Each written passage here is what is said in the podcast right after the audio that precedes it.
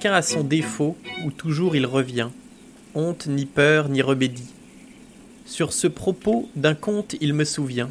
Je ne dis rien que je n'appuie de quelque exemple.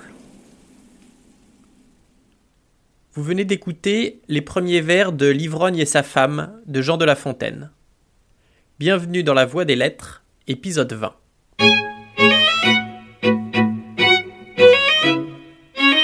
Vingt dieux, déjà le vingtième épisode, et l'idée me vint de consacrer cet épisode 20 au vin. Voilà, je crois que le quota de jeu de mots pour l'épisode est atteint. On va maintenant pouvoir se concentrer sur le texte. Chacun a son défaut, où toujours il revient. Honte ni peur ni remédie. Sur ce propos d'un conte il me souvient, je ne dis rien que je n'appuie de quelque exemple. Un suppôt de Bacchus altérait sa santé, son esprit et sa bourse. Tels gens n'ont pas fait la moitié de leur course, qu'ils sont au bout de leurs écus. Un jour que celui-ci, plein du jus de la treille, avait laissé ses sens au fond d'une bouteille, sa femme l'enferma dans un certain tombeau. Là, les vapeurs du vin nouveau cuvèrent à loisir. À son réveil, il treuve l'attirail de la mort alentour de son corps, un luminaire, un drap des morts. Oh, dit-il, qu'est ceci? Ma femme est-elle veuve? Là-dessus, son épouse, en habit d'alecton, masquée et de sa voix contrefaisant le ton, vient au prétendu mort, approche de sa bière, lui présente un chaud d'eau, propre pour Lucifer. L'époux alors ne doute en aucune manière qu'il ne soit citoyen d'enfer. Quelle personne es-tu? dit-il à ce fantôme. La célérière du royaume de Satan, reprit-elle, et je porte à manger à ceux qu'enclos la tombe noire. Le mari repart sans songer. Tu ne leur portes point à boire? Oh, la belle chute. Mais ne nous précipitons pas et commençons par le commencement. La morale de la fable d'aujourd'hui est située au tout début, dans le premier vers. Devin. Ha ha ha. Qu'est-ce qu'on se marre? Cette morale, chacun a son défaut où toujours il revient, nous rappelle qu'on ne change pas facilement un caractère et que les défauts résistent au passage du temps, contrairement à Amy Winehouse. Et c'est d'ailleurs une illustration de la fin tragique de la chanteuse que La Fontaine nous livre plus de 300 ans avant les faits.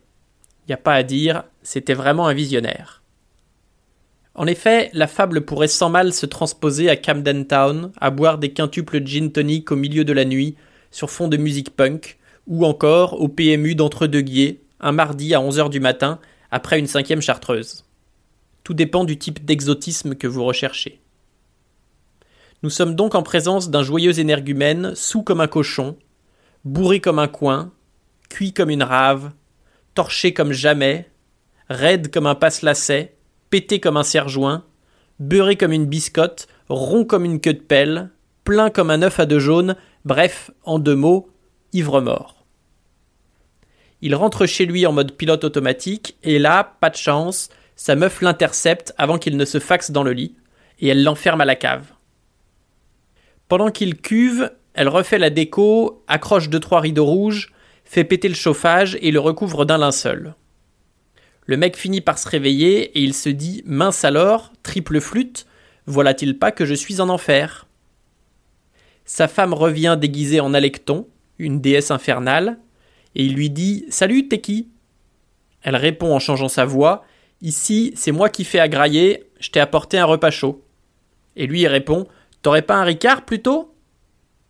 Voilà. Simple, basique.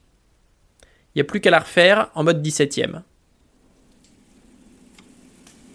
Chacun a son défaut où toujours il revient. Honte, ni peur, ni remédie. Sur ce propos d'un conte il me souvient, je ne dis rien que je n'appuie de quelque exemple. Un suppôt de Bacchus altérait sa santé, son esprit et sa bourse. Tels gens n'ont pas fait la moitié de leur course, qu'ils sont au bout de leurs écus. Un jour que celui-ci, plein du jus de la treille, avait laissé ses sens au fond d'une bouteille, sa femme l'enferma dans un certain tombeau. Là, les vapeurs du vin nouveau cuvèrent à loisir. À son réveil, il treuve l'attirail de la mort alentour de son corps, un luminaire, un drap des morts. Oh, dit-il, qu'est ceci? Ma femme est-elle veuve?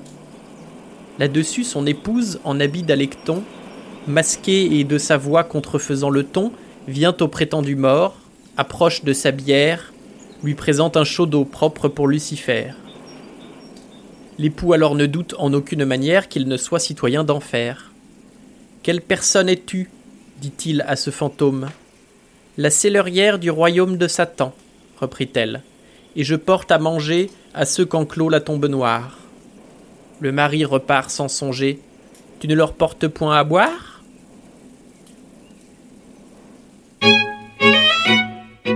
C'est tout pour aujourd'hui. Merci d'avoir écouté jusqu'à la fin. Si cela vous a plu, je vous invite à partager autour de vous, à me suivre sur les internets et je vous donne rendez-vous la semaine prochaine pour un nouvel épisode de La Voix des Lettres.